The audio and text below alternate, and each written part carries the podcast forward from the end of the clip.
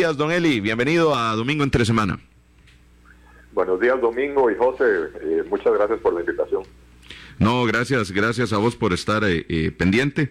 Primero que todo, ¿cuál es tu opinión acerca de esta decisión, esta votación que hace la Asamblea Legislativa de 40 votos a favor y 9 en contra para solicitar la inhabilitación en la función pública para don Luis Guillermo Solís?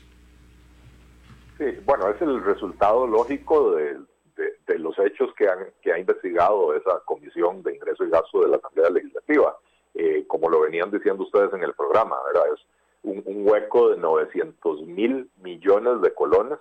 Eh, no, no se lo salta una cabra con garrocha, ¿verdad? No, no, no, no podía ser simplemente que, ups, no nos dimos cuenta, ¿verdad? Así como, como ha pretendido decir Helio Fallas, que él no sabía. ¿Cómo va a ser que el ministro de Hacienda no sabe, ¿verdad? Eh, y el presidente de la República en algún momento le echó la culpa a un funcionario de, cuarto o quinto nivel, eh, y no con eso me refiero a calidad, me refiero a que tenía cuatro o cinco personas por encima, ¿verdad? Eh, y que el presidente diga que esa persona no le informó fue porque logró identificar a la persona que tenía un color político distinto a la de él, a, la cual echarle la culpa, ¿verdad? Eh, el, el, resultado de la votación es contundente, ¿verdad? 40 votos contra 9. Eh, lamentablemente, de estas sanciones de la Asamblea Legislativa no pasan de ser sanciones morales, ¿verdad? Porque la Asamblea Legislativa no tiene realmente la potestad de, de inhabilitar al, al expresidente. Eh, lo que hace es pedirle a la Contraloría que lo analice y, lo inhabilite, ¿verdad? Pero ese es otro paso que habrá que dar. Eh, eso precisamente es, es, un, es un punto muy importante que, que está citando, eh, en el sentido de que la Asamblea lo que hace es que ellos solicitan que lo inhabiliten, pero no pueden establecer una, una condena en este sentido. Entonces, eh, precisamente eso es lo que están hablando y están pidiendo que lo lleven a juicio. Pero nosotros estamos viendo, y quizás ahí nos puedes ayudar, de que ya hay una sentencia, perdón, hay una... Eh, la Fiscalía ya tiene una investigación eh, abierta, contra el expresidente por este tema del hueco fiscal. Sí, bueno, son dos procesos distintos, ¿verdad? Si va a la Contraloría es, es un tema administrativo donde la sanción que puede caber es la inhabilitación. Eh, ya, ya si está en la Fiscalía es porque están investigando si hubo algún tipo de negligencia criminal, ¿verdad? Eh, yo no soy abogado y, digamos que no, no, puedo ser fino en mi comentario, ¿verdad? Pero, pero son dos tipos de procedimientos diferentes. La, Fiscalía tiene que ver con responsabilidades penales, mientras que la Contraloría con responsabilidades administrativas. Sí, sí, don Eli, pero perdón, es que todavía tengo la inquietud, porque ayer la solicitud de los diputados es que se abra una causa penal contra el expresidente Luis Guillermo Solís, pero aquí, por ejemplo, tengo una noticia del 30 de abril de, 2000, de, este año de que la Fiscalía ya está investigando a Luis Guillermo Solís, tiene abierta una causa penal por el hueco fiscal. Entonces, eh, eh, ahí es donde, donde viene la duda. O sea, ¿por qué los diputados están pidiendo que se abra una causa penal si ya está abierta una causa penal por este tema del hueco fiscal? Bueno, porque probablemente ni siquiera están enterados o, se les chispoteó, ¿verdad? Este, eh, porque también no, no, lo perdamos de vista. O sea, yo, yo sí creo que la, la sanción moral al expresidente es totalmente válida, pero, pero también esto es parte de un show político donde claramente se decantó la cosa eh, por color político. Los diputados del PAC votaron en contra de la sanción y todos los diputados de la oposición votaron a favor. Eh, y, por supuesto que si en la recomendación viene que la Fiscalía abra una investigación, es un, es un informe más potente que si nada más le están pidiendo a la Contraloría una sanción administrativa para el presidente. Bueno, parece que es parte de esa dinámica política. Pero eso, eso lo vivimos en, en cada, incluso en cada decisión, eh, en, cada decisión que tiene que ver con, con el Estado, con la nación, siempre termina apareciendo esa posición política, ¿cierto? Eh, bueno, no, no siempre. Yo creo que a veces es muy claro cuando ha habido malos manejos y, negligencias eh, donde, donde de ellos la, la, enorme mayoría se da cuenta de eso y actúa consecuentemente. Eh, y hay otras ocasiones en que definitivamente es, por puro por puro color político. O sea, aquí a mí me parece que, que, sea, que es evidente que los diputados han encontrado eh, que, que, para decir lo mínimo el manejo de las finanzas públicas fue bastante malo, fue, eh, eh, digamos, con falta de pericia, con falta de experticia, y habrá que ver, insisto, yo no soy abogado, si en el ordenamiento jurídico existe alguna sanción eh, por ejemplo, para el maquillaje de cifras fiscales. Eh, no olvidemos que Dilma Rousseff Brasil terminó perdiendo el puesto eh, no, no por actos de corrupción, simple y sencillamente porque maquillaron las cifras fiscales, ¿verdad? Y, y en el ordenamiento brasileño había una sanción para eso. Eso es, eso es un tema importante porque, al final de cuentas, con base a los análisis financieros, es que uno prepara el siguiente trabajo. Uno no puede eh, planificar algo con dinero que no tiene. O sea, tiene, tiene que tener muy claro qué tiene y qué no tiene. Eh, don Eli, yo, yo tal vez le quisiera hacer una consulta. Yo sé que usted no es muy, muy pro plan fiscal, pero, pero hace poco esta misma legislatura, los mismos diputados que hoy piden que se abra una causa penal contra Luis Guillermo Solís y, y que critican el manejo, eh, abro paréntesis, heroico de Luis Guillermo Solís, estos mismos diputados hace pocos meses nos recetaron un plan fiscal. Eh, todavía no está en vigencia, pero dentro de poco va a entrar ese plan fiscal. ¿Estos diputados considera usted que tenían otra salida más allá de, aplicar el plan fiscal o ya tenían el agua hasta el cuello?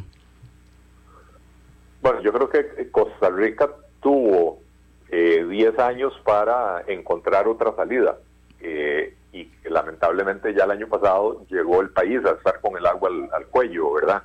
Eh, la, otra salida que tenían era, en vez de aprobar un plan fiscal, era aprobar un proyecto de ley cerrando 10, 20 o 30 instituciones públicas eh, para disminuir el gasto público y equilibrar las finanzas, eh, y eso hubiera provocado mayor desempleo y probablemente protestas muchísimo más, más, fuertes, ¿verdad? Entonces, dentro de las posibilidades políticas y con el agua al pescuezo, pero el país con el agua al pescuezo, de, hicieron lo que lo que usualmente hacen los diputados en este país, ¿verdad? Que siempre quieren subir los impuestos.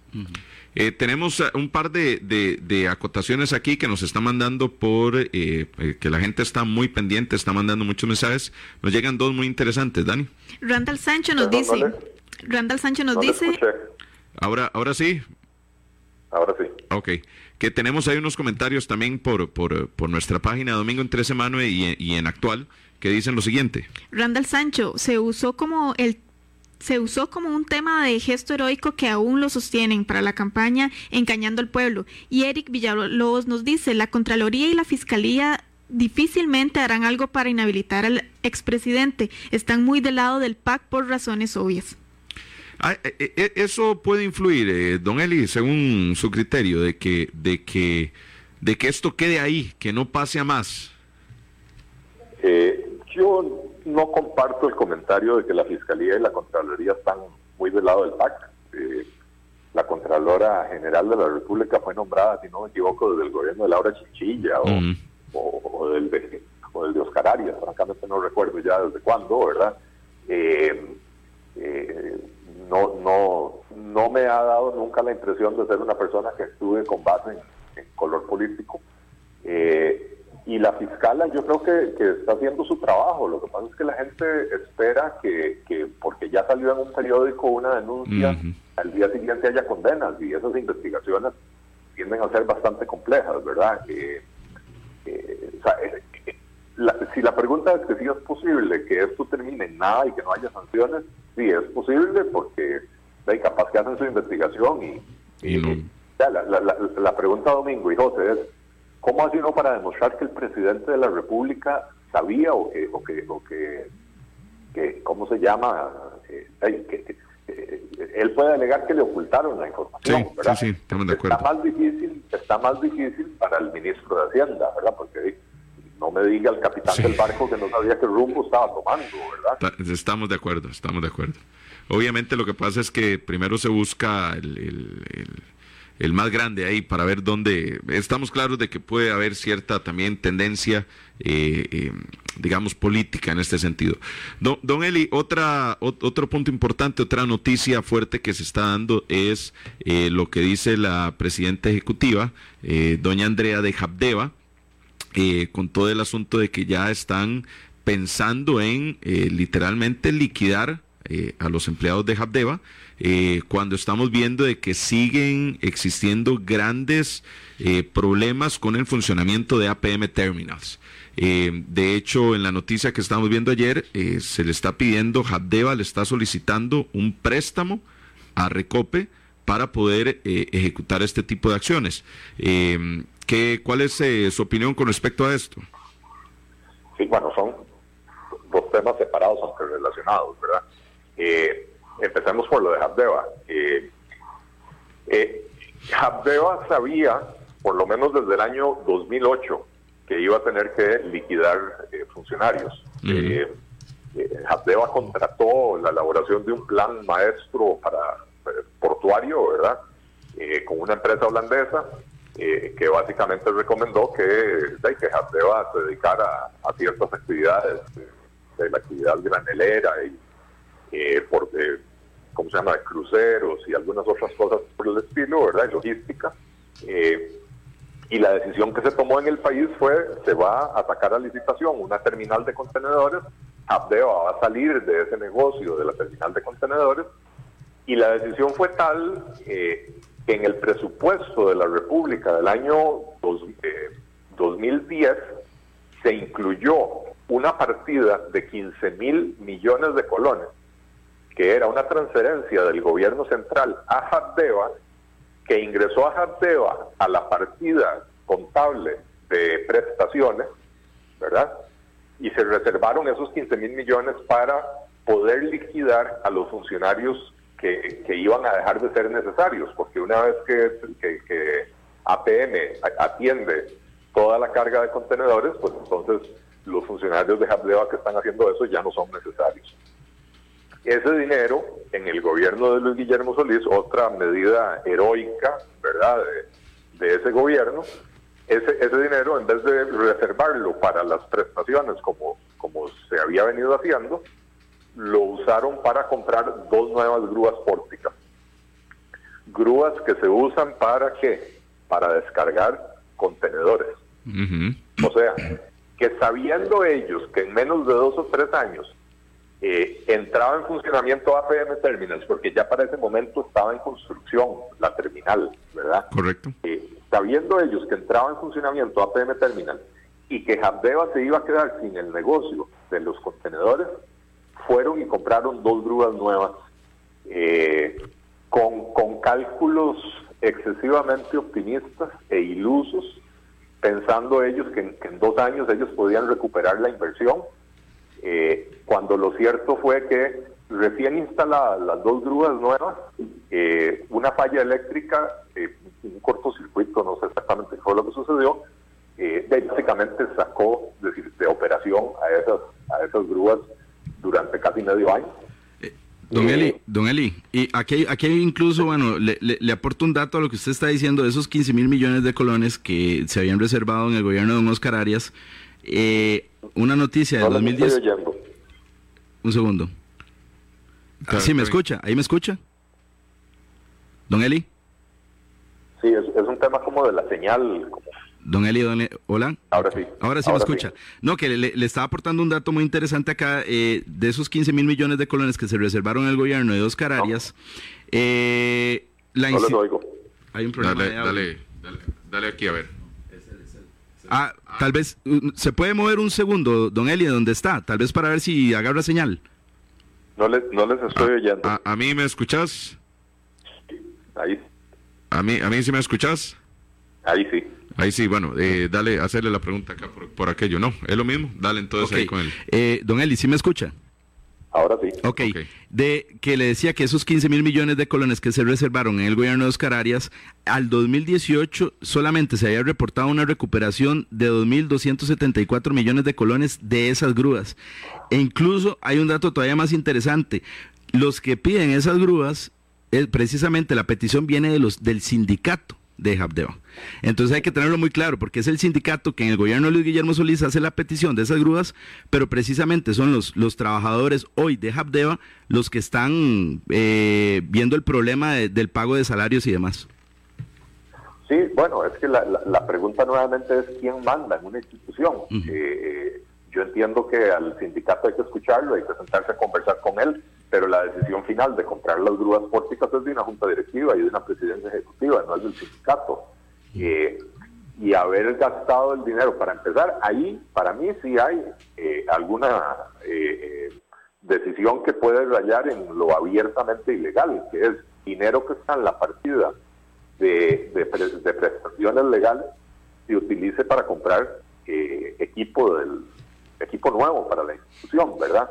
Eh, o sea, y hay una desviación de fondos eh, eh, bastante sospechosa, ¿verdad? De, hecho, perdón, Don Eli, son dos cosas totalmente diferentes. Uno debería entrar en el rubro de servicios y el otro debería ser de bienes duraderos. Correcto, correcto. Y el dinero, por ley, si no me equivoco, fue la ley 8790, la, el presupuesto del, del año 2010. Permítame que por aquí tengo el dato y lo, para corroborarlo. La ley 8790 eh, claramente se citó que la finalidad de esos recursos eran para el apoyo al programa de reestructuración institucional para favorecer la competitividad de Ardeva y la totalidad de esos recursos entraron en la línea de pago de prestaciones legales. Bueno, este es un tema que se los trae, se los trae y vamos a tener que darle seguimiento. ¿Algo más, don José? Para... Sí, yo, yo creo que nada más para cerrar, porque de verdad sí hay que decirlo, no, no, no, los nublados no solamente en el puerto de Medellín tienen que ver con Habdeba, ¿verdad? También en este momento hay una problemática con el tema de, de APM Terminals que hace pocos días eh, un escáner en desuso, porque hay que decirlo claramente que ya llevamos más o menos tres gobiernos con escáneres eh, bastante antiguos, de mucha antigüedad, y eso facilitó la salida de 1.6 toneladas de cocaína en la terminal de Moín, y eso hay que decirlo claramente también, don Eli, eso es una problemática. Sí, eso es un problema muy serio. Eh, eh, por supuesto que ahora están jugando el juego de la papa caliente, tirándose la papa eh, el uno al otro, ¿verdad? Eh, APM Terminal dice que ellos compraron un nuevo escáner y que se lo donaron al gobierno. el gobierno dice que no es una obligación de ellos hacer esa revisión de los contenedores y yo me pregunto si no es una responsabilidad de las autoridades de un país eh, revisar eh, eh, si en las importaciones y en las exportaciones van drogas o, o tipo de cosas, entonces de quién es la responsabilidad. o sea, yo, yo entiendo que, que, en el, que en el contrato se le pida a APM Terminals que, que compre el equipo, porque si no, mientras el Estado lo presupuesta, pueden pasar cinco años más.